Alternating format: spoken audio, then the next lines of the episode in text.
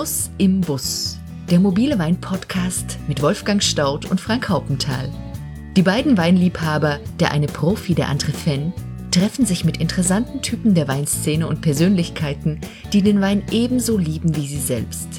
Sie versuchen herauszufinden, wie die so ticken, was sie begeistert und was sie zu den spannenden Themen rund um den Weingenuss zu sagen haben. Steig ein, komm mit und lass dich inspirieren von einer weiteren Episode von Genuss im Bus, der mobile Wein-Podcast.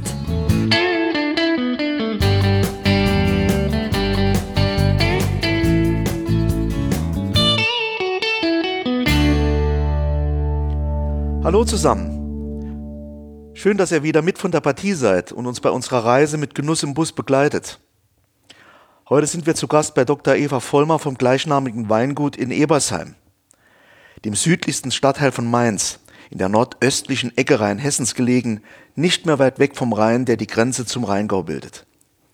Als wir damals die Wunschkandidaten, Kandidatinnen für unsere Podcast-Episoden zusammengestellt hatten, war sofort klar, dass Eva Vollmer beim Schwerpunktthema Frauen und Wein dabei sein muss.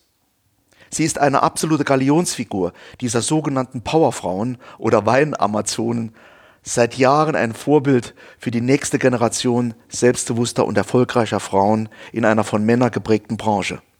Eine erfreuliche Entwicklung, die nicht nur in Rheinhessen einen besonderen Nährboden gefunden hat, sondern mittlerweile in der gesamten deutschen Weinwelt angekommen ist. Unsere heutige Ausgangsfrage, machen Frauen andere Weine als Männer, ist sogar kinotauglich geworden. Gerade aktuell entsteht eine spannende Filmdokumentation Wein weiblich mit Eva Vollmer und weiteren drei Winzerinnen in den Hauptrollen. Sie sollen jeweils einen neuen Wein kreieren, einen trockenen Riesling, und die Kamera begleitet die Protagonisten dabei von der Auswahl der Reben bis zur Abfüllung des Weins um einen möglichst ungeschminkten Blick hinter die Kulissen dieses schillernden Wein-Frauen-Mythos zu werfen. Aber jetzt noch kurz ein paar Worte zu Eva Vollmer selbst. Sie ist Mitte 30, kommt aus einem landwirtschaftlichen Betrieb mit Weinbau, allerdings ohne eigene Flaschenweinvermarktung. Nach dem Abitur absolviert sie eine Ausbildung zur Weinküferin, dann folgen Studium und Promotion der Önologie an der Hochschule Geisenheim und ein halbjähriger Praxisaufenthalt im kalifornischen Napa Valley. Sogar Weinkönigin von Rheinhessen war sie einmal, obwohl sie eigentlich gar nicht der Prinzessinnen-Typ ist, wie sie selbst sagt. 2007 dann der Urknall. Eva gründet zusammen mit ihrem Mann Robert Wagner das Weingut Dr. Eva Vollmer, eines der ersten Weingüter Deutschlands, das nicht nur von einer Frau geleitet wird, sondern auch ihren eigenen Namen trägt. Schon der erste Jahrgang mit knapp 5000 Flaschen wird er förmlich aus den Händen gerissen. Heute werden von den eigenen elf Hektar umfassenden Weinbergen bereits zehnmal so viel Flaschen gefüllt. Jeder Wein ist 100% öko, wird mit großer Sorgfalt und Leidenschaft in die Flasche gebracht. 2010 dann Entdeckung des Jahres im Gomio. Ein erstes unübersehbares Ausrufezeichen. Und, und, und. Wir sitzen am Ende eines langen Tischs in der hellen, offen und funktional eingerichteten Kostbar, die Probierstube und der Verkaufsraum des Weinguts ist es schon ein später Nachmittag und wir blicken nach draußen in die weite, blassgelb leuchtende Natur. Eva kommt gerade aus dem Keller, war eben noch an der Presse und der betörende Duft des süßen Mosts haftet offensichtlich noch fest an ihren Arbeitsklamotten. Wie ein Schwarm aufgeregter Fruchtfliegen belegt, der nur mit Mühe nach draußen zu bewegen ist. Man spürt sofort, dass sich Eva Vollmer schon lange und ausgesprochen gerne mit dieser Thematik auseinandersetzt. Was ist das Besondere an den Frauen im Weingeschäft? Handelt es sich hier tatsächlich um eine späte, aber reale und nun umso nachhaltiger wirkende Emanzipationswelle? Aber wenn unsere Gesellschaft, bedingt durch den demografischen Wandel, sowieso immer älter, bunter und eben weiblicher wird, ist die wachsende Bedeutung der Frauen in der Weinbranche dann nichts anderes als eine logische Konsequenz dieses Massentrends? Und letztlich, wir hatten hier wen beeinflusst? hat die Dynamik in der pulsierenden rheinhessischen Weinszene diese kreativen Winzerinnen hervorgebracht oder verhält es sich damit eher umgekehrt? Fragen über Fragen, die Eva Vollmark gleich selbst beantworten wird. Die Frau muss man in echt erlebt haben, steht auf der Webseite des Weinguts. Das stimmt. Also dann, dann mal los, auf geht's. Frank und ich sind gerade durch Rheinhessen gefahren, von Süden nach, nach Norden. Ähm, sieht im Moment alles richtig feierlich, festlich nach Ernte oder fast schon Erntedank aus. Äh, also erstmal ein Dankeschön an Sie, dass Sie sich mit uns hier ein paar Minuten Zeit nehmen, um das Thema Frauen und Wein, Wein weiblich ähm, zu behandeln. Ergebnis offen, ähm, auch, na, auch eher spielerisch. Ähm, aktuell scheint ja gerade Rheinhessen sozusagen wie von einem Virus befallen. Frauen. Wie von der Tarantel. Wie von der Tarantel gestochen. Frauen, Winzerinnen mischen sozusagen eine Testosteron geprägte Männerwelt auf, äh, erobern immer mehr auch die Herzen der Konsumenten. Konsumenten. Männlichen und weiblichen. Ja, es kommt richtig frischer Wind äh, scheinbar hier in eine, in eine ansonsten so ein bisschen verstaubte Männerwelt. So liest man, wenn man, wenn man genauer hinguckt, ist es wahrscheinlich auch ein bisschen anders. Ähm, Nichtsdestotrotz geht damit immer auch einher die Vermutung, der Gedanke, Frauen machen Wein anders, machen anderen Wein im Ergebnis, mit einer anderen Stilistik, vielleicht mit einer femininen Stilistik. Ähm, und das war für uns Anlass genug, einfach mal mit ein paar Protagonistinnen zu reden, um mal im O-Ton zu erfahren, wie die Damen das denn selbst sehen. Deswegen meine Frage, glauben Sie, dass es einen Unterschied gibt äh, zwischen dem, was Männer und Frauen im Weinberg, im Keller, äh, wo auch immer äh, Wein entsteht, machen? Ähm, oder glauben Sie, das ist im Moment einfach nur ein, Hype, äh, etwas, was ein bisschen aufgepusht wird, im Grunde genommen ist aber nicht viel dahinter? Ja, also wenn wir mal den Schritt, äh, also erstmal äh, hallo, ich freue mich natürlich auch, dass wir hier zusammen ein bisschen ein, ein, ein spannendes Gespräch führen was natürlich manchmal auch so nach Stimmung, manchmal, manchmal erlebt man Sachen an einem Tag und denkt, ach, das war jetzt so ein Frauending. Und am nächsten Tag denkt man, naja, äh, ist es ein Frauending oder ist es Charaktersache? Also das vorab, äh, jetzt gucken wir mal, was heute für eine Tagesstimmung äh, so ist. Aber ich roll das mal von hinten auf. Also äh, wir haben äh, eine Palette Wein vor uns stehen, also mal zehn Gläser und würden es durchprobieren mit einer Fachexperten-Jury und müssten dann ein, ein weiblich oder ein männliches Symbol dran machen und das wäre unsere Aufgabe. Das wäre jetzt mal recht wissenschaftlich dran rangegangen mit, mal, da reichen schon fünf Prüfer, um schon mal so ein bisschen was zu erfahren. Wäre natürlich zehn, wären auch gut. Und dann äh, würde man ja schon mal wissen, kann man die Frau rausschmecken, kann man den Mann rausschmecken. Und ich sage ganz ehrlich, nein, das kann man nicht. Man kann nicht das männlich-weibliche Symbol dran setzen, weil der Charaktertyp zu stark ist. Der, der Charakter ist von, für, für, bei mir ganz, ganz strikt zu trennen mit dem Geschlecht. Also der Charakter ist eigentlich ein Neutrum.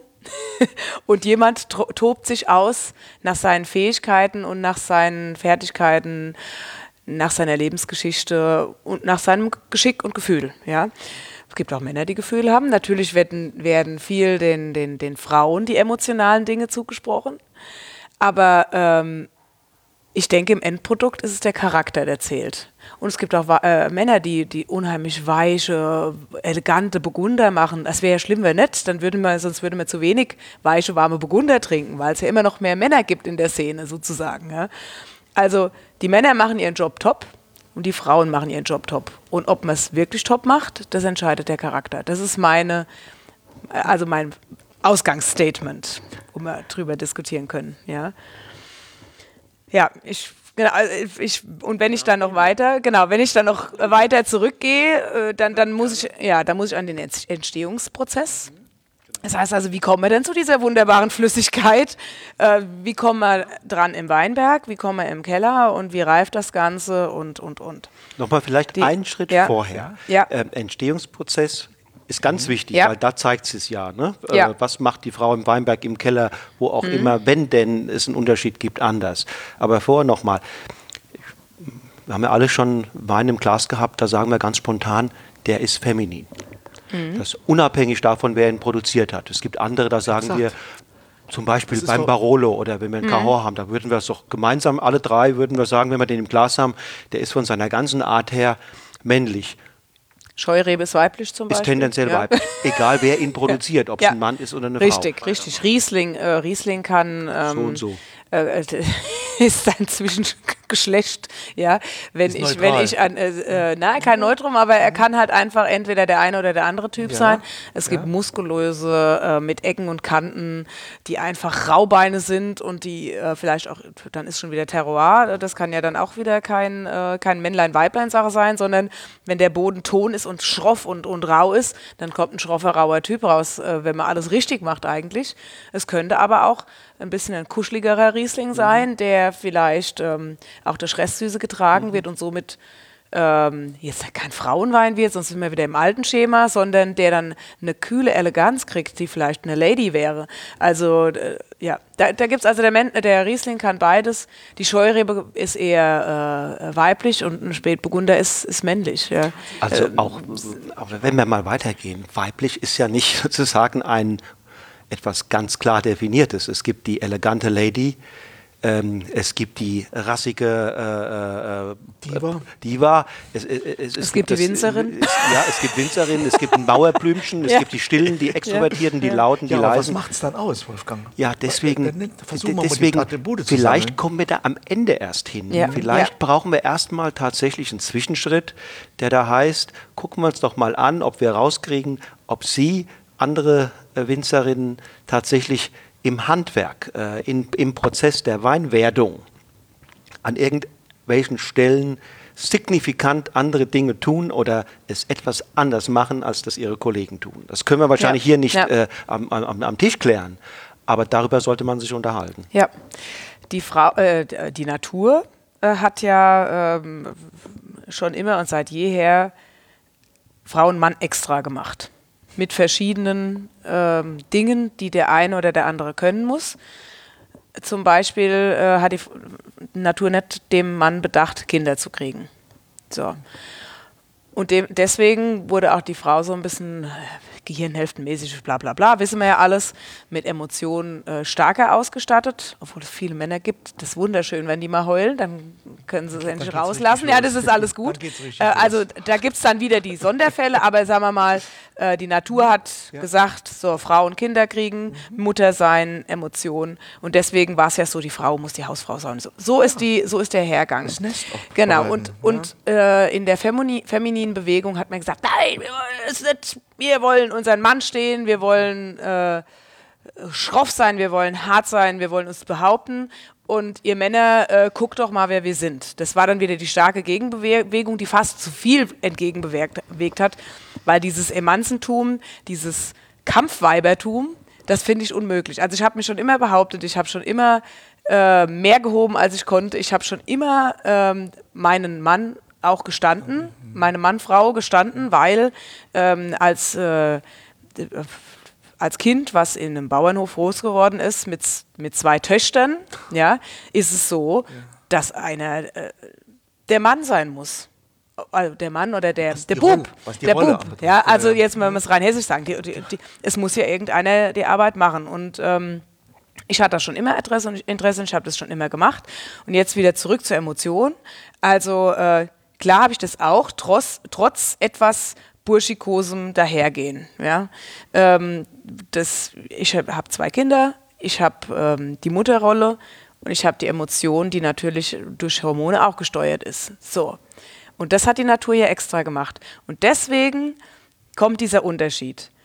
Auch ob eine Frau Kinder hat oder nicht, das spielt keine Rolle. Die Natur hat ihr äh, einen sehr perso personifizierten, emotionalen Kontakt zu Mensch, ja, vielleicht auch Tier und äh, Ding. Aber dieses Personifizieren eines, eines Gegenstandes macht der Mann aus meiner Sicht nicht ganz so stark wie die Frau. Ja, das heißt also, dieses, äh, diese ureigenen Instinkte werden darin verarbeitet, dass ich eben sage, ähm, Tank äh, im Keller, Edelstahltank Nummer 1315, dass der ähm, 15. Tank der 1300 der Serie ist. Der hat nicht nur den Namen äh, Riesling Tonmergel, sondern der ist, der, der, der hat eine gewisse Leidenschaft noch on top, die mich immer dazu bringt, ihn etwas als, ein bisschen mal als mein Kind zu sehen. Und ich glaube nicht, dass, dass der Mann das so intensiv hat wie die Frau. Und auch im Weinberg geht es schon los. Dass das, was fehlt dem? Also so ein bisschen dieses Kümmern und dieses intensive damit beschäftigen, dass es äh, der eigenen Brut gut geht, ja, ob man es jetzt zugibt oder nicht, dass es die, diese Frauengeschichte ist, das mag egal sein, aber ich glaube, dass es diese Urinstinkte sind, die uns dazu bringen, ähm, sehr überlegt, sehr emotional, sehr, naja, ich muss es perfekt machen, ich muss es richtig machen. Also, ähm, dass da ja, viel Emotion eben da, dabei ist. Und selbst dann, wenn die Weine, dann, wenn es fertig ist und wenn alles gemacht ist und wenn man den Wein beschreibt, wird es ja noch sehr viel lebendiger, emotionaler, als ein Mann das beschreibt. Also da fängt man dann auch oft an, so diese na, Rollenspiele ist falsch, also einen Wein in eine Rolle zu geben und ihn dann als, äh, als irgendwas sehr Lebendiges zu beschreiben. Also die Weinansprache dann als fertiges Produkt ist dann auch schon, das machen Frauen vielleicht anders als Männer. Aber nicht, nicht anders besser, sondern andersartig. Ja, das ist, das ist mein Hauptstatement. Frauen können es nicht besser, Frauen machen es anders. Ja. ja. Ich glaube, so ganz ernst haben wir es auch mit besser nicht gemeint, sondern nein, nein, nein, nein, nein, das ist was, was richtig, das anders ausmacht. Richtig, ja. Das macht's. Und mir bricht es jetzt raus, Wolfgang. Ich konnte es nicht halten jetzt, raus damit. weil ich finde das so, so stimulierend jetzt gerade. Es gibt eine These in der Soziologie, dass Frauen systemerhaltend sind und Männer systeminitiierend sind. Und wie Sie das eben beschrieben haben, Ihre Rolle, trifft es in die Zwölf rein. Mhm. Na, vor allen Dingen dieses Nachhaltige, dieses Pragmatische, dieses gut Organisiere, dieses, dieses Langatmige, dieses Sammeln und nicht kampagnenartig und vor allen Dingen nicht selbst inszenierend sein. Das gab es mal so Studien. Es gibt auch ein wunderbares Zitat von so einer Köchin. Beim ihr hat drei Sterne Köchin, bei ihr hat das immer hat Kochen was mit Ernährung zu tun. Nach wie vor auch in der drei Sterne Küche. Beim Koch ist es Selbstdarstellung. Also ich mhm. finde das, ist, ich finde das, also ja. was, was sie gerade beschrieben hat, rundet es ab. Ja. Sorry, ich weiß, normal sollte man immer ihre äh, Protagonisten reden lassen, aber ich konnte es jetzt nicht mehr halten. Nee, das, genau? äh, ja, das ist ja auch dann, äh, wenn es das trifft, ich meine, ich kenne das nicht und jetzt äh, fand ich es auch interessant. Ja, das war Leben spannend. Gefüllt, so, ja. so, eine, so, ja. ein, so ein mhm. Framework. Ne? Ja. Erleben Sie, ähm, erleben Sie das auch bei Ihren Kolleginnen so? Ja, ähm, also in der, in der Hauptsache schon. Auch meine zwei besten Freundinnen sind Winzerinnen, mhm. mit denen ich ja auch da ein Steilhangprojekt im Pettental habe. Und ähm, dieses äh, eigene Charakter im Wein selbst spiegeln, das, das klappt da echt gut. Und natürlich reden wir auch drüber. Was machst denn du? Nachts ruft man sich an, ach, bei mir geht's nicht äh, im Keller, irgendwas ist da und da und helf mir mal. Und das, gut, da sagen die Männer wieder, ja, die Frauen, die reden drüber. Ja, natürlich reden die Frauen drüber. Ah ja, ja wenn es totschweigt. Genau, also man will das, dieses, ja, das, äh, äh, man will das teilen, ja. man will sich mitteilen ja. und man will das dann auch äh, zusammen lösen. Das ist halt vielleicht auch wieder so ein Urinstinkt. Aber wir, machen, wir machen das ähm, alle auf die gleiche Art eigentlich.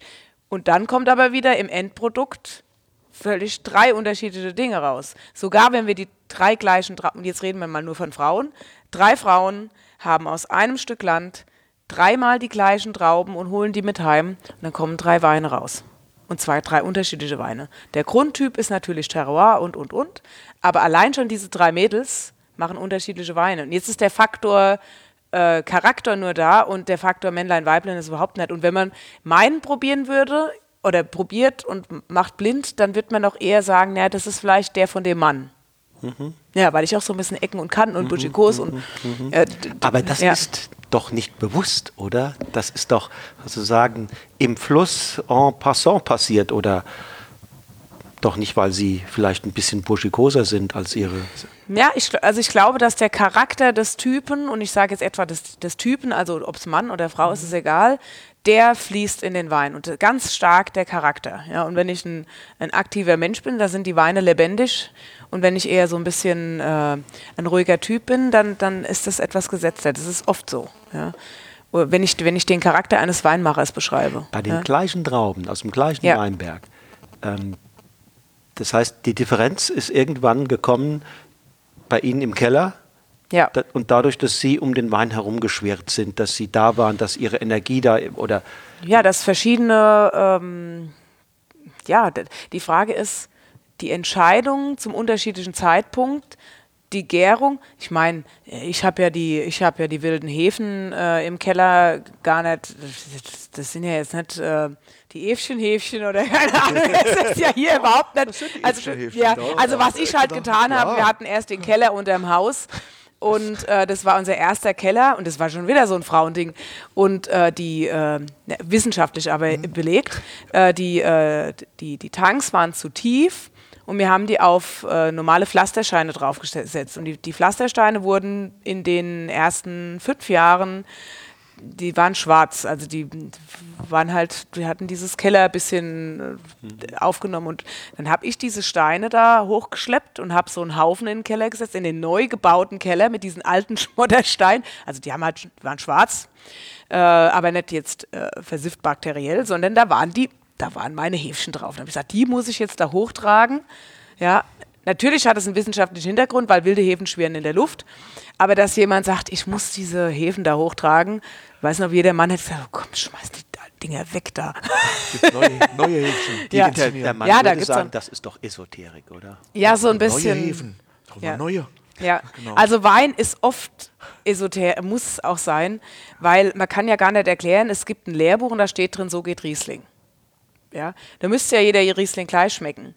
Aber es sind zigtausend Variablen, die da, äh, äh, die da reinfuschen. Und das ist, ich glaube, Geschlecht ist das niedrigste. Aber äh, die, äh, ja, der größte Faktor ist, ähm, oder, oder Esoterik ist, glaube ich, ein großer Faktor. Ja. Mich, mich, interessiert bei Frau Vollmer Folgendes. Es ist mehrmals das Wort äh, Charakter. Der Charakter beeinflusst den Wein. Jetzt beeinflusst der Charakter ja nicht direkt den Wein. Das ist der Charakter an sich, der macht jetzt erst nichts. Bin jetzt ein bisschen platt der hat, gibt drei Attribute, wo wir glauben, wo der Charakter einfließen kann. Das ist einmal ihr Handwerkszeug. Das wäre dann die Frage, haben Sie einen anderen Handwerkskoffer als Männer? Das wäre dann die Frage. Der zweite äh, Thema wäre Ihre Sensorik, wo wir dann schon eher glauben, dass äh, äh über eine Sensorik letztendlich auch der Charakter letztendlich einfließt. Zum Beispiel bei der Entscheidung, stoppe ich einen Wein oder stoppe ich ihn nicht und wann. Mhm. Und last but not least, das ist eher mein Ding, Wolfgang, du weißt, was jetzt kommt, Stil.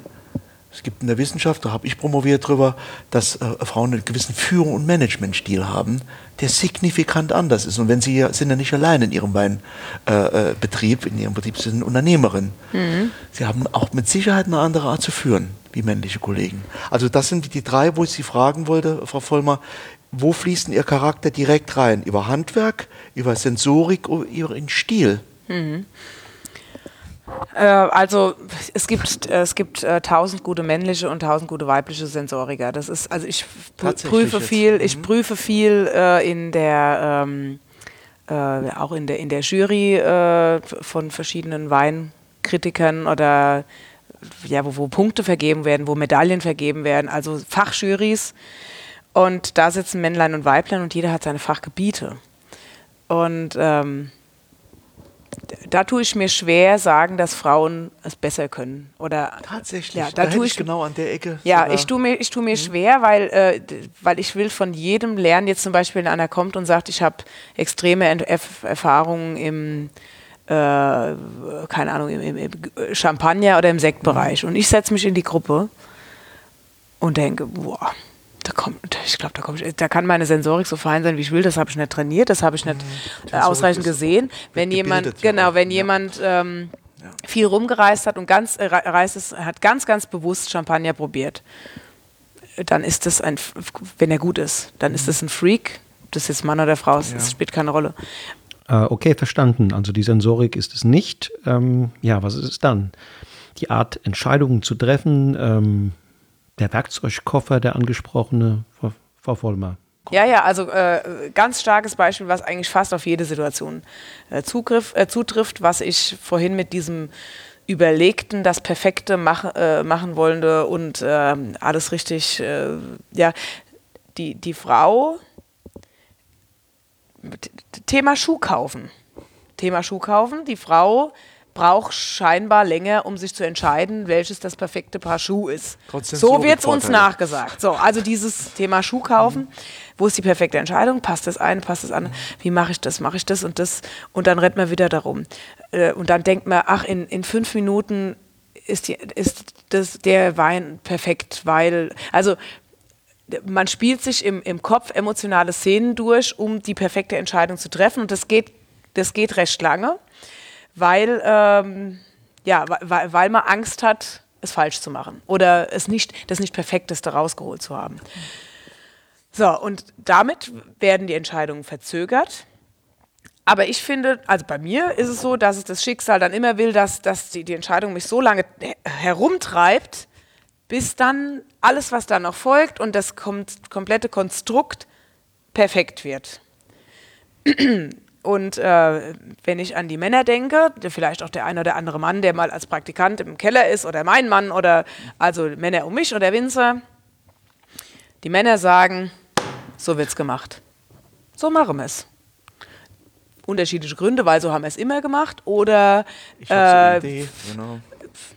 ich denke jetzt halt mal so und dieses, es ist nicht flapsig, flapsig ist es nicht, aber es ist dieses Entscheidung jetzt on, äh, auf den Punkt zu treffen, aber auch mit den Konsequenten irgendwie zurechtzukommen. Sagst du, ist halt so, fertig. Ja. Habe ich jetzt einen Schrott gebaut, ist halt so.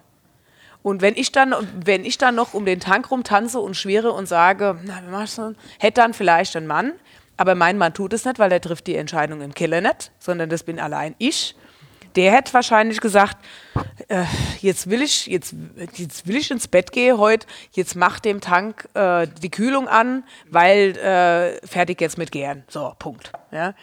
Und ich überlege dann, naja, dann lege ich mich vielleicht, ich glaube, dass es in der Stunde erst perfekt ist, die Kühlung anzumachen.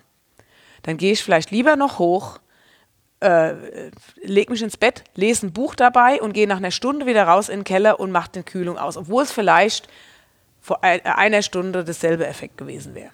Aber ich, ich habe dann in meinem Kopf ein Konstrukt, dass ich sage, nee, jetzt hast du dir einen Gedanken gemacht, dass es in der Stunde perfekt ist, jetzt muss es auch so sein. Ja, also das ist recht weiblich, dieses, dieses Durchdenken der verschiedenen Szenarien, die dann alle irgendwas auslösen und dann, ja. Und dabei noch zu denken, so menschlich zu denken, Mensch, äh, ja, wenn ich jetzt was mache, wenn ich das jetzt nicht richtig mache, dann äh, löst sich eine Lawine aus und es wird dieses Jahr nicht so, wie ich es will. Ja. Das ist nicht nur weiblich, Frau Vollmer, das ist hochstrategisch, wie Sie das beschreiben. Mhm. Also jetzt mal im Ernst, das ist total systematisch, um ein Optimum letzten Endes zu erreichen. Und ich habe eine These, wahrscheinlich sind Ihre Entscheidungen scheinbar nur langsamer, sondern sie sind schneller. Weil sie sind, wenn Sie es vergleichen mit dem, was Sie erreichen wollen, sind Sie wahrscheinlich wesentlich schneller dran, als wenn Sie jetzt eine Entscheidung treffen und müssen korrigieren. Mhm. Also das stimmt, ja, ja, ja, natürlich. Ja. Besser werden es allemal. Ich habe nur eine These, es sind sogar noch schneller. Mhm. Als scheinbar ja. schnell getroffene Entscheidung, die man mühsam nachher mhm. wieder korrigieren muss.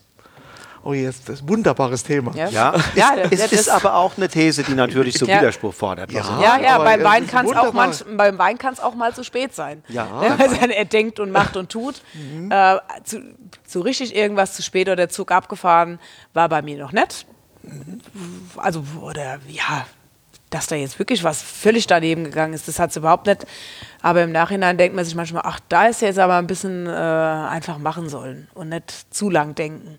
Aber beide Wege sind gefährlich. Äh, Ad-Hoc-Entscheidungen und äh, schwer überlegte sind beide eigentlich ein, ein Spiel beide, mit dem Feuer. Beide ein Risikopotenzial. Schwer genau. überlegte genau. finde ich gut, zu, zu schwer überlegte. Ja. Schwer überlegte sind eigentlich nicht schlecht. Ja, und deswegen gibt es ja eigentlich, äh, man redet über Mann und Frau und früher mhm. in der Landwirtschaft war es so, die Frau ist zurückgetreten und ähm, hat vielleicht den Laden geschmissen. Die eine oder andere Landwirtschaft, äh, die wurde geschmissen von der Frau im Hintergrund, ja, und je nach, je nach Typ war der Mann zwar vorne dran, aber der hat auf seine Frau auch gehört. Sagt man ja auch so, der, der Pantoffel, der, äh, der drin sitzt. Und äh, dann wurde bei den Winzerinnen der Spieß umgedreht und es hieß, ja, plötzlich ist da eine Frontfrau. Warum ist denn da eine Frontfrau? Wir waren das erste Weingut in Rheinhessen, was sich getraut hat, überhaupt Vor- und Nachnamen der Frau draufzuschreiben. Das war 2007, das allererste Weingut. Das allererste Weingut in Rheinhessen. Also Wahnsinn. Pfalz gab es das schon, mhm. es gab es auch in Österreich. Ähm, was waren noch die, die Beispiele? Also ver verstreut in der Welt, ja. Ähm, aber Rheinhessen, das größte deutsche Weinbaugebiet, da waren wir die Ersten. Punkt. Und äh, dann hieß es auch gleich, was, was machen die Frauen? Und dann ist dieses Frauen-Männer-Ding schon extrem losgetreten worden. Aber wenn man zurückblickt, war damals die Frau schwächer, weil sie nicht vorne gestanden hat. Also eigentlich war ja die Frau gleich. Sie hat nur- sie hat halt nur so ein andere, sichtbar geworden, genau, richtig. Sie hat einen, einen anderen Stellenwort womöglich auch gehabt und eine andere Position, vielleicht auch andere Jobs zu tun. Aber so ein komplexes Ding wie Landwirtschaft, Schrägstrich Weinbau oder auch andere produzierende Gewerbe, kann ja auch eine Käserei sein. Macht eine Käsereifrau, äh, wie heißt die Käse, äh, Käsefrau? Semmerin oder nee? Ja, sowas, genau. Macht die das anders als ihr männlicher Kollege? Und ganz klar in der Landwirtschaft ist das perfekte Zusammenspiel aus Männlein, Weiblein eben das Optimum. Finde ich, weil jetzt bin ich der Teil, der jetzt hier spricht und äh, sich rühmt mit den Flüssigkeiten, die, äh, die da Weine heißen, weil ich jetzt die Kellermeisterin bin. Im Weinberg natürlich auch mein äh, Wörtchen mitzureden habe und auch viel da mache und, und, und. Aber ähm, mein Mann, der, äh, der, der viel technisches Verständnis da reinbringt, der viel Verhandlungsgeschick mit reinbringt, äh, der auch Leute, das hatte man vorhin schon mal, äh, der führungstechnisch besser ist. Also wir sind beide eigentlich schlecht, weil wir zu gut sind. Wir wollen immer eine, Fa wir wollen Familie, wir wollen den Laden zusammenhalten, wir wollen ähm, sehr, sehr persönlich. Das war ja vorhin die, äh, die Geschichte, sind Frauen stärkere äh, Führungspersonen? Glaub, glaub ich nicht. Das, also dieses Chefsein ist schon wieder Charaktersache. Weil, also ich bin, ich bin zu freundliche Chef. ich, ja, ich, also es, dauert, es dauert lang, bis ich, ähm, bis ich auf den Tisch hau. Ja. Aber dann Ja, kein dann, Weg mehr zurück. ja, ne? aber dann immer noch fast zu freuen. Äh, gut, ich sag dann halt, wenn was passiert ist, dann ist es ja eh passiert. Was soll ich da jetzt hier schreien? Ähm, wenn jetzt, äh, äh, wir hatten, ähm, ja, wir hatten einen Unfall im Keller dieses, äh, diese Saison mit zwei Top-Praktikanten, also die, die, die besten, die wir je hatten, ähm, die uns den Herbst versüßt haben, weil es hat einfach, es war wahnsinnig toll. Ein äh, Mann, eine Frau. Und die haben zusammen als Team, ähm, haben die äh, an unseren äh, besten Silvaner, äh, die, die Tanks wurden aufgefüllt äh, und ähm, ja, an den besten Silvaner, der wurde aufgefüllt mit Riesling. So. Also jeder, normale, gut, dieses Jahr war es ja auch so, es gab, noch. Genau, es Tränen. Ne? ja, genau, es gab ähm, ja auch eine ne gute Menge und die Keller sind voll und man freut sich und alles gut. Aber es war jetzt halt der eine unwiederbringbare Tank. Aber was hätte ich machen sollen? Hätte ich jetzt noch schnell ein, Papierchen dazwischen schieben sollen oder was, was mache ich jetzt? Oben absaugen. Akzeptieren. ist, es, ist, es ist verheiratet. Und jetzt ist aber mein Charakter, und das weiß ich nicht, ob es männlich oder weiblich ist, die, äh, die lösungsorientierte Herangehensweise an so ein Problem ist. Ähm, der Schrei kann sein, es kam kein Schrei. Also komischerweise kam kein Schrei. Aber ich wurde direkt angetickert, ähm, die Lösung zu finden. Jetzt mache ich was draus. Und, und bin direkt, also erstmal habe ich die einfach stehen lassen. Ähm, dann konnten, weil das hat noch mehr gewirkt als der, als der Schrei. Dieses, äh, ich lasse dich jetzt mal mit deiner Schuld hier mitten im. Ganz, ja, ganz genau. schlimm, Ich lasse dich genau. jetzt, jetzt ganz schlimm. Das war, äh, ja, ich, nee, aber Ja, es ja. war ja nicht geschrieben. Ich habe gesagt, jetzt ist es passiert und ich gehe jetzt mal weg, wenn es euch recht ist. So, und dann bin ich im Keller, äh, in, ins Büro und habe mich äh, so lange hingesetzt, bis ich dann auf äh, Silvansinn gekommen bin. Was ist Silvansinn? Ja? Äh, der absolute Silvansinn, dass das passiert ist. Also wird dieser Wein, der eigentlich Ortswein vom Silvaner äh, sein soll, der wird immer noch als Ortsweinkategorie geführt, weil es ist perfekter Wein. Ähm, aber der muss einen Sondernamen kriegen. Und das kann zum Glück nicht jeder fälschen. Das ist ja auch das. Es werden so viele Etiketten kopiert und wir sind nicht fälschungssicher, aber wir sind schon mal sehr so individuell, dass äh, genau das ist schwer zum, zum Kippen Ein ist. Ja. Alleinstellungsmerkmal. Genau, und ähm, ja, diese Kreativität in Verbindung mit weiblicher Intuition vielleicht oder auch ähm, diesem lösungsorientierten hat vielleicht dann dazu geführt, dass aus einer so richtig Situation äh, dann doch vielleicht ja am Ende Was ganz ist es, Besonderes vielleicht entsteht. ist es am Ende äh, der Kassenschlager, der jetzt hier ähm, nicht wie warme. Semmeln. Ja. Ja. Die Chinesen wollten Schießpulver erfinden und haben das Porzellan erfunden Ja, durch einen das Unfall. ist vieles. Ja. Nur Ja, Vieles richtig, schon ja. zufällig mal entstanden, manchmal ja. aus Ja. Unfall. Ja. Aber das war jetzt für mich gerade das Stichwort, ähm, Ihr eigenes Sortiment. Ihr eigenes Sortiment.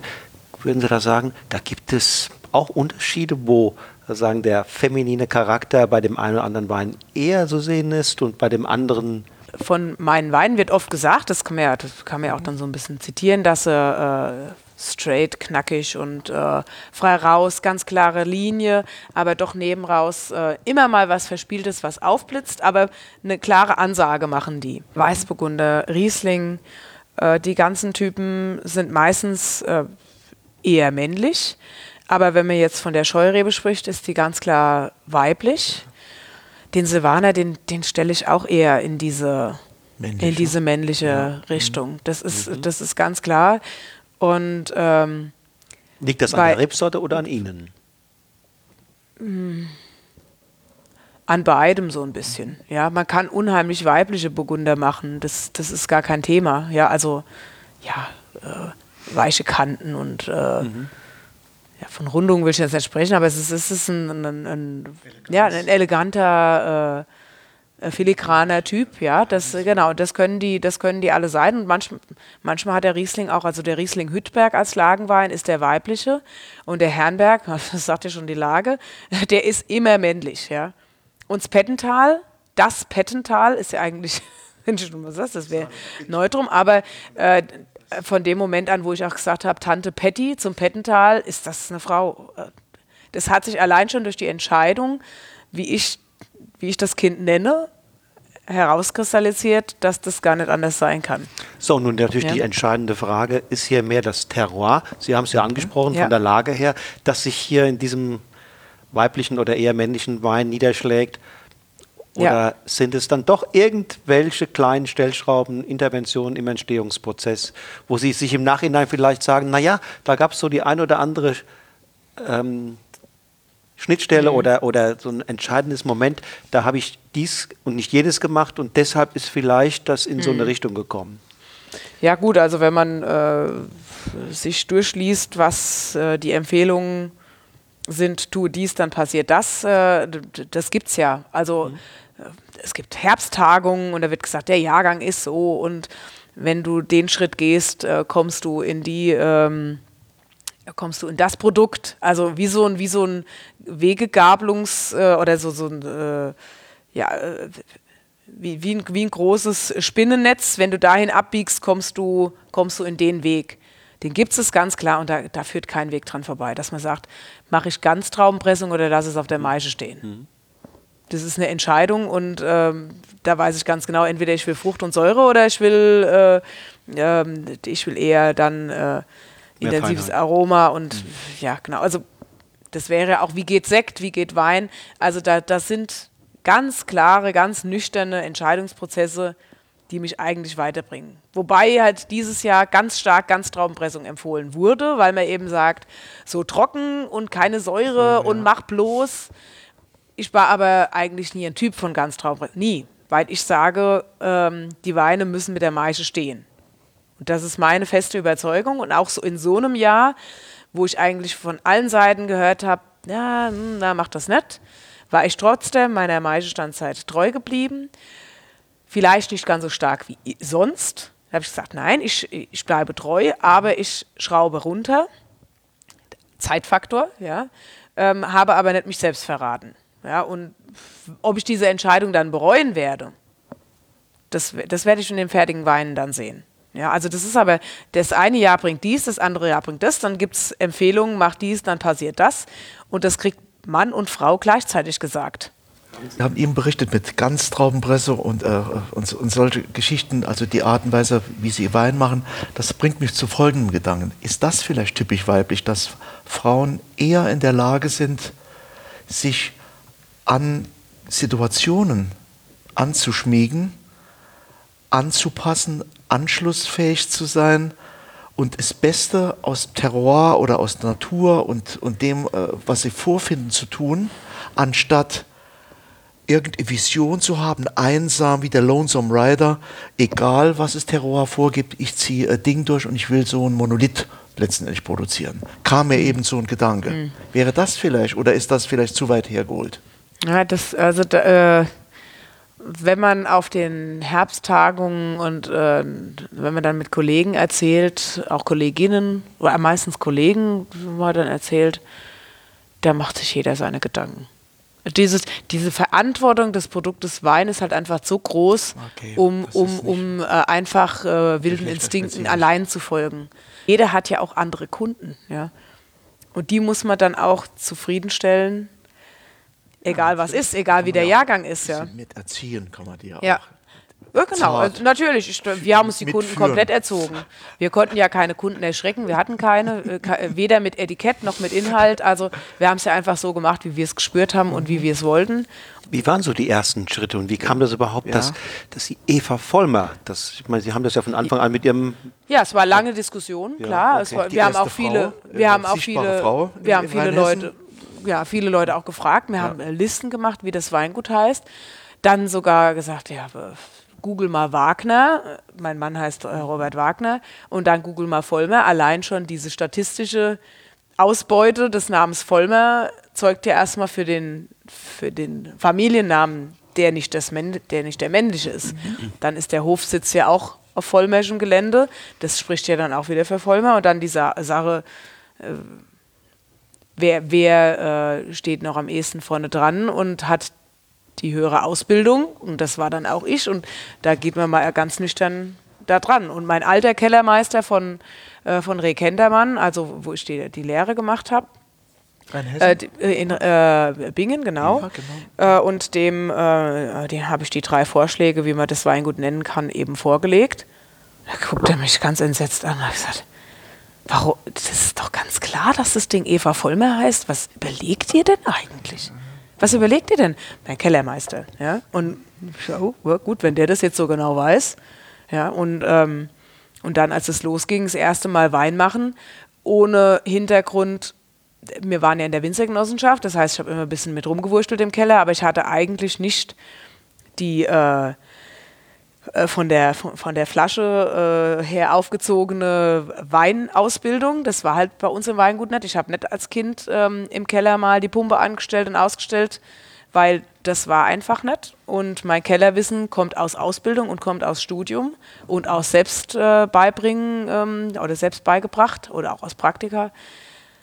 Aber ich habe bei unserem ersten Jahrgang ähm, im Keller gestanden und habe erst gedacht, mache ich das jetzt eigentlich? Jetzt habe ich da, Tatsächlich jetzt Ja. ich da äh, Moment, wie gehe ich denn eigentlich? Wie, wie geht es mit der Hefe? Also so, so ganz perfide äh, Grundlagen, die man eigentlich ja, ja wissen müsste oder Erfahrung ich dachte, halt, Mensch, ja. ähm, ja, wie mache ich denn jetzt? Jetzt habe ich den Kopf so voll mit verschiedenen. Wie mache ich denn das jetzt?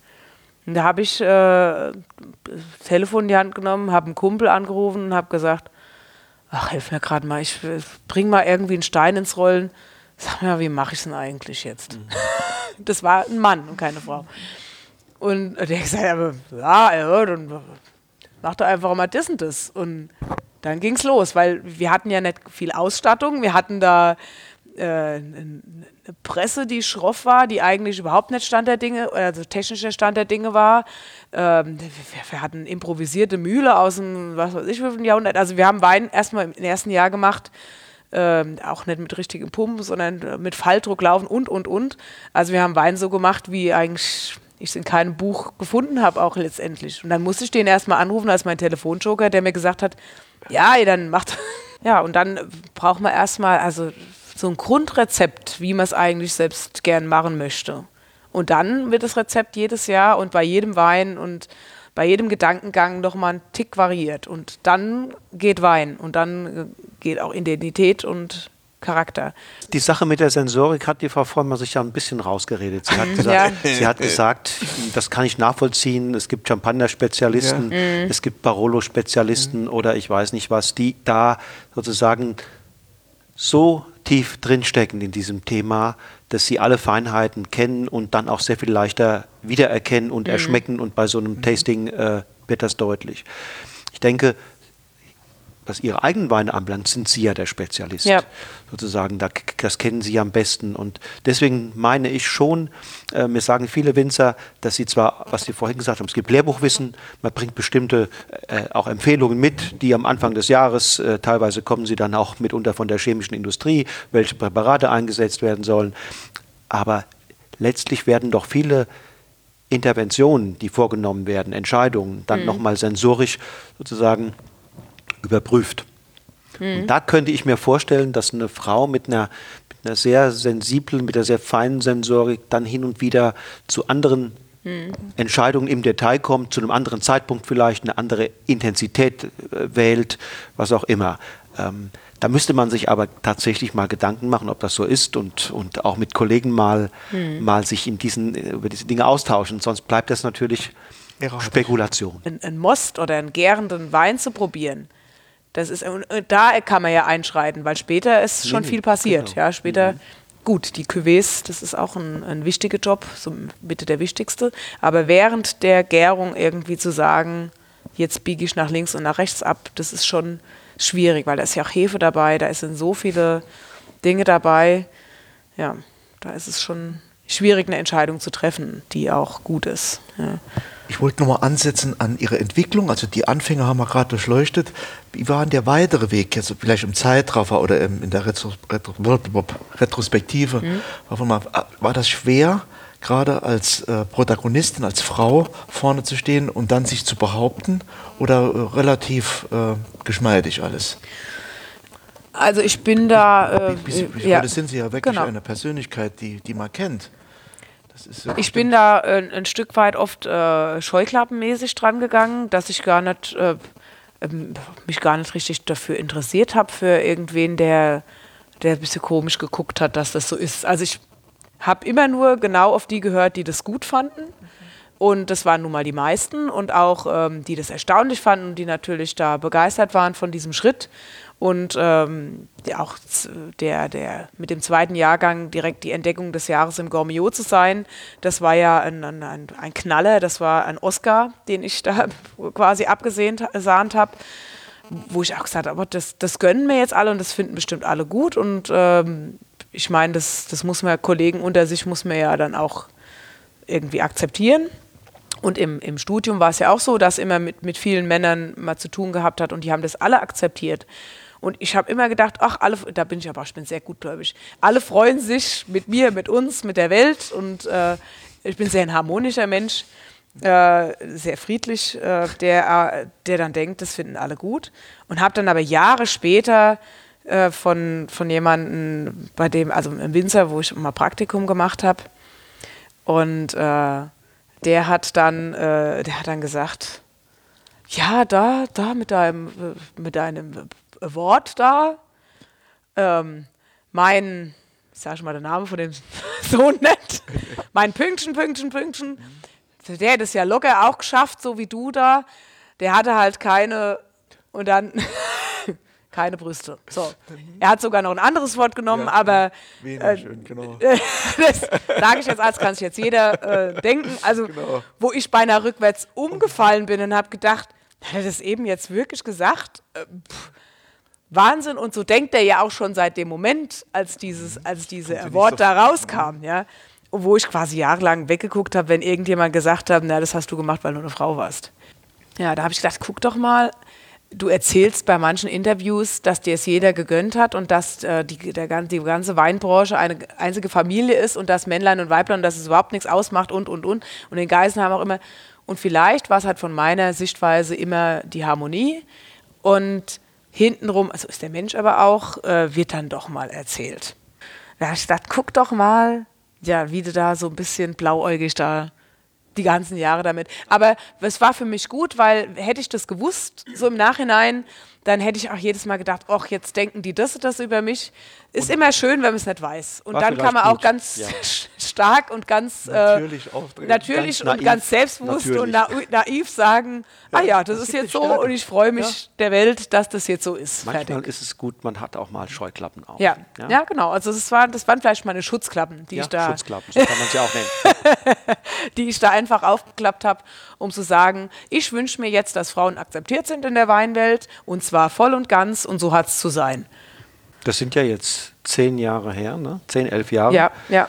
Ähm, wenn Sie zurückgucken, hat sich was verändert für die jungen Damen, die ähm, da anfangen, als Winzerin unterwegs zu sein oder, oder so? Das ist eigentlich noch immer wie damals.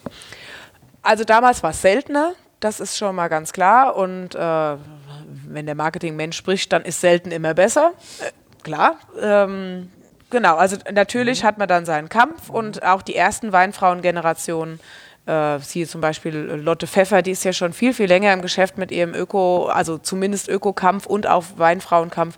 Ähm, da wurde aber noch gar nicht so richtig geredet, dass die das da so tut, sondern er hat es halt einfach mhm, gemacht. Mhm, und letztens äh, steht sie neben mir und sagt, ihr macht einen Film über äh, Frauen, da Wein weiblich und sagt, ihr wäre die erste Generation. Sag mal, ja. hast du sie noch alle? Dann habe ich gesagt, ja, das stimmt, das stimmt. Lotte, das stimmt überhaupt nicht. Wir sind gar nicht die Ersten. Ja? Wir sind nicht die Ersten. Das Sichtbaren. Äh, ja. Genau, also so das war richtig. Und äh, wir haben so, das war halt Klar. alles auch dann, äh, sie, sie gönnt uns das ja auch und das ist alles gut und wir haben äh, nochmal einer drauf getrunken und das war super. Aber ähm, ja, diese, ähm, dieses Jetzt, Fra Weinfrau oder Newcomerin jetzt, ähm, das wird schnell, auch im Moment ist immer noch die Zeit reif, aber die Zeit ist ja auch reif für junge, wilde Kreative, Männlein, Weiblein, ja, beides. Wenn die ein bisschen was kann, dann ist schon äh, der Hype nicht, nicht weit von entfernt. Also wenn, natürlich, Basis ist, wenn der Wein muss super sein, mhm. dann muss irgendeine Story drauf und dann kann Frau losstarten. Dann kann aber auch Mann losstarten, wenn er will. Mhm. Ja, also das ist dann dieses, ähm, mach was Besonderes, dann bist du was Besonderes und dann zeig dich. Ja, genau. Und Wir haben uns im Vorfeld unterhalten und haben natürlich auch äh, bemerkt, dass Rheinhessen da im Moment ganz besonders sich hervortut, also die jungen Winzerinnen eine große Publizität genießt. Und da ist uns natürlich andererseits aber aufgefallen, Rheinhessen ist das größte deutsche Anbaugebiet. Äh, in Rheinhessen gab es schon vor 15 Jahren äh, Message in a Bottle, also eine Bewegung, mhm. die überwiegend von jungen Winzern getragen wurde. Äh, also es, es, gibt in Rheinhessen sozusagen seit 15 Jahren eine mhm. Dynamik. Es, viele sagen, es ist das dynamischste, ähm, die dynamischste Weinregion in Deutschland und dass da natürlich der Boden bereitet ist, ja. dass auch junge Winzerinnen sich jetzt hervortun, gesehen werden. Man davon abgesehen, dass die Gesellschaft im Moment natürlich für alles kuriose, neue, fremde, außergewöhnliche äh, Aufmerksamkeit bereithält. Mhm. Und das, das, was so in normalen Bahnen läuft, äh, bleibt oft ungesehen. Also wenn all diese Faktoren zusammenkommen, erklärt es meines Erachtens so ein bisschen das, was im Moment in Rheinhessen. Ja, ja. und äh, die Maxime Rheinhessen, bei der wir natürlich auch Mitglied sind, die jetzt äh, äh, vielleicht im weitläufigen Anschluss an Message in a Bottle sagen, äh, wir profilieren die Region und sagen Gutswein, Ortswein, Lagenwein und wir, äh, wir, wir, wir äh, stärken unser Profil, was diese Profilierung, die jetzt auch, da sind 90 Betriebe mit dabei, äh, Frauenweingüter wie Männerweingüter, sage ich jetzt einfach mal ganz salopp. Und, äh, und auch wieder diese Bewegung, die wurde von, äh, von Männern ins Leben gerufen. Da waren die Frauen, die, die äh, also wir machen jetzt mit, aber Sorry. die, die haben, äh, die, die haben ja, gesagt, wir müssen das nicht. machen. Ja. Aber wir, wir haben am Leben. Ja. Und das, ja. mich reizt die Frage, warum wir sehr, was ist Ursache Wirkung? Die Dynamik in Rheinhessen, die entstanden ist, bringt Frauen an die Oberfläche? Oder sind es die Frauen, die die Dynamik erzeugen? Was, was bewegt wen? Das ist eine strategische Frage. Ja, ja, strategische reizt. Frage. Ähm, reizt mich sehr. Wer, wer beeinflusst wen? Es wäre falsch zu sagen, die, ähm, die Winzerinnen hätten äh, die, die, Initiative gemacht. Das ist absolut falsch. Wenn man den Werdegang, wenn man die Winzer anguckt, dann waren das nicht die Winzerinnen, die Rheinhessen angestupst haben. Es konnte damals nicht anders sein, weil es damals eben ganz wenige gab. Ja. In der Zeit 2002. Ja.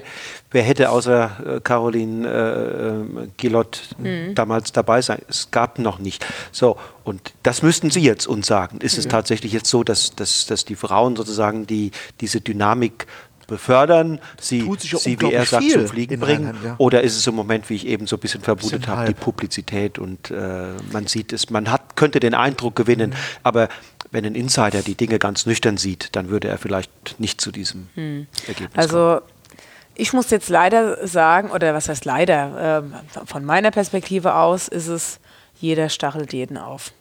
Jeder stachelt jeden auf und das ist das, man sieht es, wird neidisch, will es auch. Ähm, man sieht es, will vielleicht noch eins draufsetzen. Man will auch, jeder will. Und die Initialzündung zu sagen, ja, es geht doch, die macht es ja.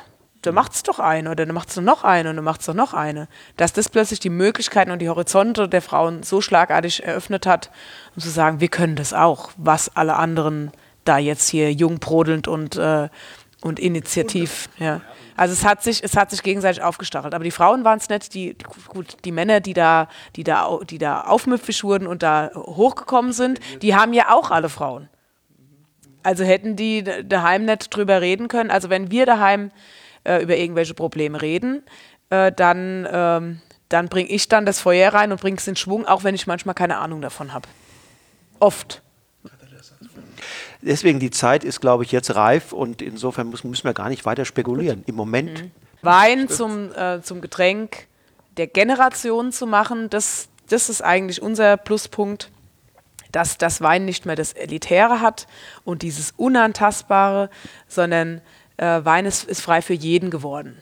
Für Frau, für Mann, für jeden Bildungsstand, für, äh, für auch jede Angelegenheit und, und als, als Kulturgut so zu positionieren, auch in Verbindung Wein und Moderation, ähm, dass es ein, ein alkoholisches Getränk ist, dass Kreativität, dass das so viel Geschichte und so viel ja. Verantwortungsbewusstsein gegenüber der Natur, aber auch Verantwortungsbewusstsein von jemandem, der ein alkoholisches Getränk trinkt, mhm. ja, abfordert und abverlangt, dass, dass das einfach so viel Stoff bietet, ja. dass jeder mit dabei sein will. Emotionen, und, Geschichte, genau. das war noch nie so positiv konnotiert wie Und es ist, und dieses äh, dieses, es gibt die Freak-Nummer äh, immer noch, das Lesen, dies Lesen, Weinführer, da, da, da, da, da. Es gibt aber auch Leute, die, die kommen hier rein und sagen, ah, ich bin, äh, also Frau Vollmer, es tut mir leid, aber äh, ich kann Ihnen nur sagen, ob es schmeckt oder nicht. Der sagt, kommen Sie bitte hier ganz schnell an meine Theke, das sind mir die Liebsten. Ja, also weil manchmal, ja, und sich zu sich selbst ehrlich sein können, dass, dass sie auch nicht auf jemanden hören, sondern dass sie auf sich selbst hören. Ja. Und, und das, ist, das ist so erfrischend und erlösend, dass das so ist und dass wir hier Wein machen dürfen. Und deswegen wollen das auch immer mehr Leute, weil es ja, weil's, weil's doch ähm, ja, im Moment eine, eine, eine, große Welle hat, eine schöne Welle. Also ja. für Sie ein Traumberuf? Für mich ein Traumberuf, der mich aber auch jeden Tag ins Maximum führt, auch mit zwei kleinen Kindern und die Familie. Wir, wir sagen halt, wir wollen das mit dem Öko äh, perfekt zur Perfektion treiben. Äh, wir haben jetzt auch ganz äh, entgegen allen Empfehlungen ähm, äh, die Landwirtschaft, die hier im Betrieb immer noch existiert, aus alter Struktur. Rheinhessen heißt, äh, in der Ebene machst du Landwirtschaft und in den Hügeln machst du Wein und ähm, in, den, in den Tälern liegen die Dörfchen. Das ist die, die, die Ursprungsart der Rheinhessen. Und irgendwann ging es Richtung Spezifizierung und entweder du machst das eine oder das andere. Und wir sagen, ein gesamtheitlicher, äh, jeder Quadratmeter, der ökologisch ist, der hilft der Welt und deswegen werden, wird dieser Ackerbau eben nicht ins Konventionelle abgegeben, sondern wir machen ökologischen Ackerbau und das machen wir als, als zweites Standbein ähm, aus vollster Öko-Überzeugung, um auch vielleicht Beispiel sein für andere Betriebe, weil wir eben sonst im Moment keinen, äh, keinen Drang erkennen, noch nicht in der Nachbarschaft. Und den wollen wir zeigen, dass es geht. Allein schon diese äh, äh, nicht in der Eigenverantwortung, sondern äh, 14 Pferde haben wir noch. ist ja auch nicht, ach nee, es sind 17. Ich kann noch gar nicht mehr mitzählen. Also äh, das ist, ähm, mein Vater war schon immer jemand, der, der sehr mehrseitig gedacht hat. Und ähm, hinter unserer eigentlichen Landwirtschaft in Halle sind noch 14 Voltigierpferde, mhm. die ähm, der Verein, der Voltigierverein eben. Aber die Futtermittelbeschaffung, das machen wir da auch. Also es ist, es ist eigentlich der Wunsch eines gesamten Konzeptes und nicht eines, naja, ich produziere jetzt Wein, das ist ein Genussmittel und ein Luxusgetränk und alles andere interessiert mich nicht, sondern mich interessiert die Welt, mich interessiert ähm, Ernährung, mich interessiert Gesundheit und auch so ein gesamtes Bewusstsein wieder von der Menschheit, das, diesen Wahnsinn abzuschalten. Genau, Wachstum ist nicht das Ziel, sondern äh, genau geistiges und äh, Erneuerung. Genau, damit. qualitatives Wachstum ist, ist unser Ziel. Ja. Wir wollen vor allen Dingen die, die Kunden immer noch sehen, wir wollen denen in die Augen gucken, wir wollen nicht an jeder Ecke sein. Also diese, dieser offene Geheimtipp seit elf Jahren, das finde ich cool. Und nicht, das muss jetzt und äh, irgendein Laden reißt sich drum und bringt mal da Paletten bei und da muss man wieder zukaufen und von anderen und das macht mir keinen Spaß. Also ich finde es Vielleicht ist es auch schon wieder so ein Frauending. Ich finde es sehr beruhigend, wenn man sagt, das ist meine Traube, die habe ich zehnmal angefasst und dann in einen Eimer reingelegt. Und dann äh, habe ich alles getan dafür, damit es ein genialer Wein wird. Und dann habe ich auch nicht so dieses Gefühl, äh, das, äh, dieses bedrückende Gefühl, dieses, äh, dieser Blackbox, die ich nicht selbst irgendwie kreiert habe. Das ja. ist für mich ein wunderschönes Schlussstatement, Mhm. aber gerne kannst du noch äh, von dir aus was sagen. Äh, Gibt es von Ihren vielen Präzisiosen, die Sie machen, äh, äh, gibt es so einen, wo Sie sagen, das ist so äh, mein besonderer Wein, den liebe ich noch mehr als andere anderen? Oder ist es wirklich äh, ist es, äh, saisonabhängig? Ist wie bei Ja, Kindern, also- man hat sie alle gleich. Ja, genau. Man, Aber das ja, ist ja die also, diplomatische es wär- Antwort. ja. Das ist doch de Es- facto nicht so. Genau, also Ja. wir, wir haben ganz, ganz viele Produkte von, von, von Grund auf ausgeschlossen, wo ich sagte, da habe ich keinen Spaß dran. Genau, die, die trockene Scheurebe ist eine, die allein wenn ich über die Scheurebe spreche und sage, naja, früher wurde sie unterschätzt, die Frau wurde früher unterschätzt. Und irgendwann kam sie und mit trocken, also ganz anders, als man sie gekannt hat. Vollmer will die beste Ja, Scheurebe. die beste Deutschlands. Scheurebe äh, Deutschlands. Ähm, Die, die da waren wir auch schon, da sind genau. Sie dran. Ja, also man dieses Ziele stecken und Visionen haben und das kann man ja auch alles und das wollen wir, aber ich denke, ähm, ja, dass wir eine geile Scheurebe machen. Und was machen wir jetzt auf? Was ziehen wir auf? Äh, einen lieblichen Dornfeld, Quatsch.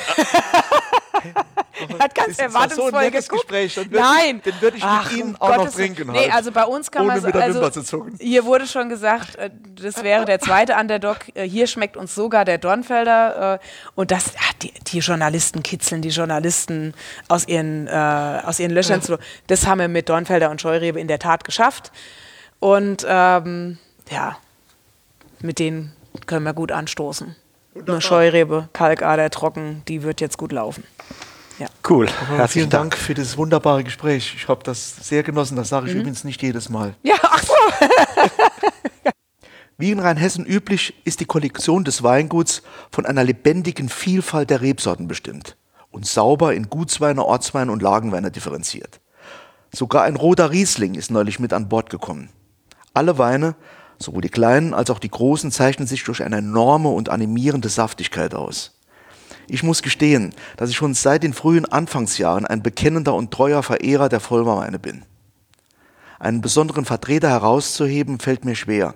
Ja, die schlanke aromatische Scheurebe von der Ebersheimer Kalkader vielleicht. Oder der feinherbe Spätburgunder Weißherbst, ein kongenialer Begleiter zu gut gewürzten asiatischen Speisen. Aber meist ist die Flasche schneller leer als der Teller. Was mich vor allem an den Weinen von Eva Vollmer fasziniert, ist eine äußerst selten anzutreffende Kombination von einer einfachen, leichten Zugänglichkeit einerseits, die bei aller Fröhlichkeit nie ins Banale abgleitet, und auf der anderen Seite einer gewissen komplexen Tiefe, die bei aller Ernsthaftigkeit nie den nötigen Trinkfluss vermissen lässt. Ist für jeden etwas dabei. Eine gesellige Runde unter Freunden oder ein hartes Blind-Tasting anspruchsvoller Weinnerds. Egal. Eva geht immer. Die Weine des Weinguts Dr. Eva Vollmer sind im ausgewählten Fachhandel, im Internet und auch direkt über das Weingut zu beziehen. Über die Webseite www.evavollmer-wein.de könnt ihr alle wesentlichen Informationen rund um das Weingut, die Weine und die Winzerin erfahren. Weitere Hinweise werden wir in den Shownotes zu dieser Episode verlinken. So, das war's schon wieder. In 14 Tagen geht's weiter mit einer neuen Episode von Genuss im Bus, in der wir das Thema Frauen und Wein angemessen abrunden werden. Wolfgang hat sich zu diesem Anlass mit Romana Eschensperger verabredet, einer ehemaligen Chefsommeliere und seit 2015 Master of Wine, eine der ganz wenigen Frauen, die diesen hochgradigen Titel führen. Romana ist zudem die Autorin des Buches Von wegen leicht und lieblich, das ultimative Weinbuch nur für Frauen. Wie der Titel verspricht, ein Weinbuch für die weibliche Seite des Weingenusses, bei dem auch erwachsene Männer noch etwas lernen können. Was will man mehr? Also dann, bis in zwei Wochen. Haltet die Ohren steif und bleibt uns verbunden. Das war eine weitere Episode von Genuss im Bus, dem mobilen Wein-Podcast mit Wolfgang Staudt und Frank Hauptenthal. Informationen rund um das Thema Wein und Termine für Seminare und Tastings findest du unter wolfgangstaudt.com. thank you.